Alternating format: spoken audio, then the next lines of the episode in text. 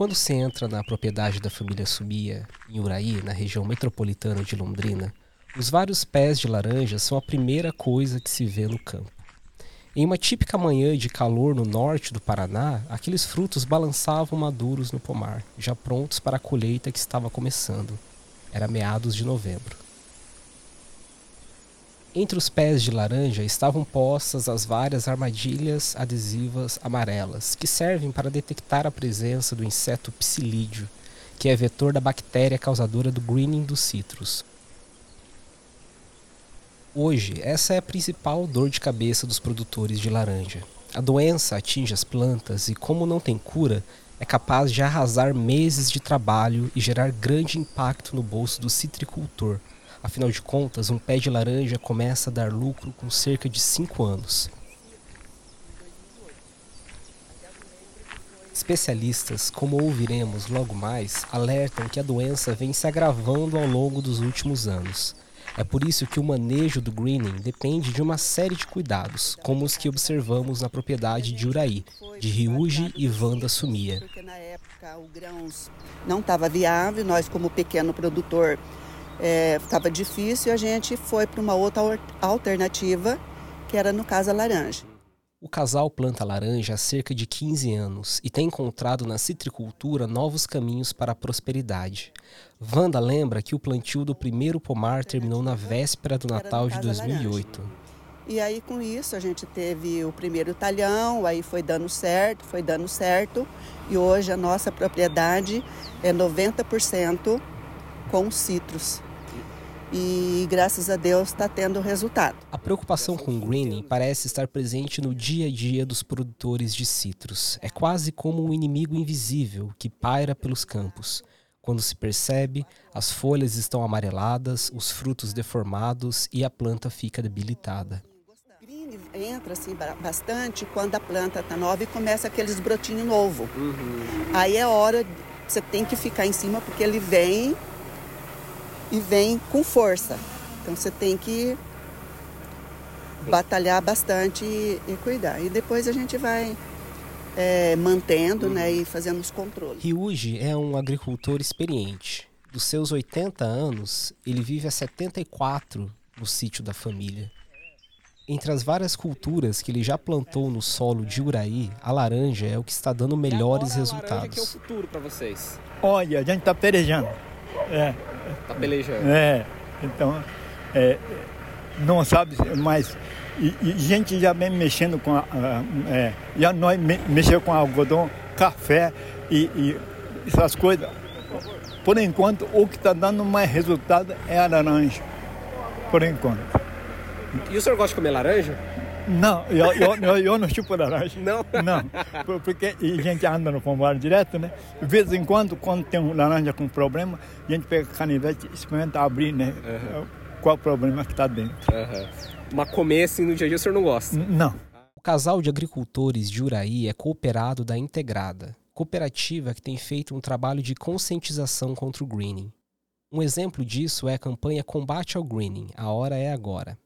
Wellington Furlanet, que é gerente técnico da Integrada, diz que existem formas de conter o avanço da doença. Muito importante que o citricultor ele busque técnicas é, preventivas realmente para é, diminuir né, a, ou postergar aí a, a longevidade do seu, do seu pomar. Então, acho que o uso de, de mudas sadias, né, no viveiro certificado, muda de qualidade, começa por aí, desde a implantação do pomar. O uso de quebra-ventos também se fazem indispensáveis para evitar a vinda de pragas né, de, de outras áreas para dentro do pomar. É, nós temos é, outras ferramentas, como controle químico. Hoje temos várias moléculas registradas no Ministério da Agricultura é, para controle do inseto vetor, que é o psilídeo. Uhum. Né, e nós temos também, fazemos uso de armadilhas né, para acompanhamento, da monitoramento população, né? da população do inseto vetor. Então é muito importante a gente contar com as diversas alternativas, as diversas técnicas hoje disponíveis é, e fazer uso delas, né, realmente acompanhar o pomar de perto porque só assim o produtor consegue ter uma segurança maior, né, uma perenidade maior do seu pomar. Um pomar de citros ele tem uma, uma vida é, útil em torno de 23 a 25 anos, então não é uma cultura que se estabelece num ano e, e no outro ano já, já, já, já, já se reimplanta outra, então realmente é preciso esse acompanhamento frequente né, para assegurar essa, essa produtividade ao longo dos anos.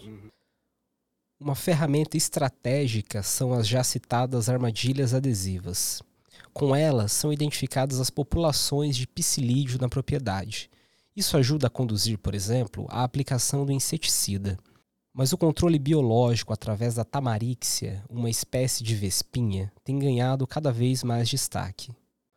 O pesquisador Rui Leite, do IDR Paraná, conta que no laboratório do Instituto são produzidas cerca de 150 mil tamaríxias todos os meses, que são distribuídas para as empresas parceiras da região, como é o caso da Integrada. O, o problema do, do Green HLB, ele surgiu aqui no Brasil no início de 2004 né, e veio se agravando ao longo dos anos. Né.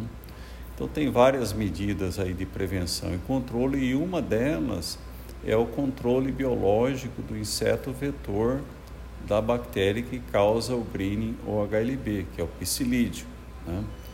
E, e, o controle biológico, é, uma das, das, medidas do controle biológico é a utilização da Tamarixia radiata, que é um inseto, é uma vespinha, né? e ela parasita, é um, uh, nós chamamos de parasitoide, do, do psilídeo. Né? Então, ela parasita as ninfas do psilídeo né? e impede que haja reprodução desse psilídeo. Como explica o pesquisador, não é possível produzir um inseto vetor da doença no laboratório. O processo adotado, então, é produzir a murta, e nessa planta é produzido o psilídeo, que por sua vez é utilizado na produção das tamaríxias nessas gaiolas aqui é, é produzido o psilídeo. Uhum. Aí o psilídeo faz a postura dos ovos, aí desses ovos nascem os, é, o que a gente chama de ninfa, do, ninfas do, é, do psilídeo. Uhum. Né? E nessa, nessas ninfas são estágios intermediários entre o ovo até o adulto do psilídeo.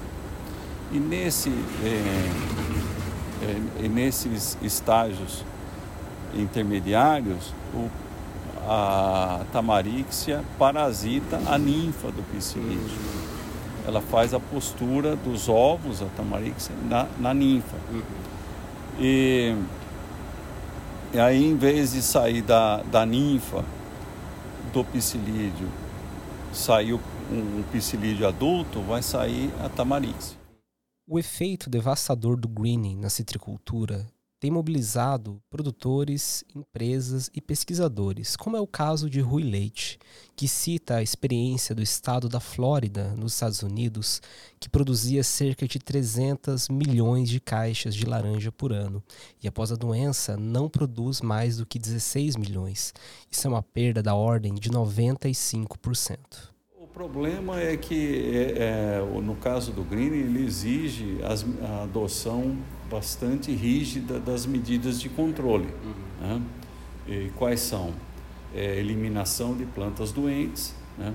o plantio de, de mudas sadias e o controle efetivo do psilídeo, né? que, é o, que é o inseto vetor da bactéria que causa o green. Uhum. Né? Então, se não forem adotados pelos produtores, né, por todo o setor, é, de forma rígida essas medidas, a doença vai se desenvolver é, com certeza. Em dezembro de 2023, a situação do greening no Paraná é tão preocupante que o Estado decretou emergência fitossanitária para combater a doença. Eu sou Douglas Cuspios e você está ouvindo o FolhaCast, o podcast da Folha de Londrina.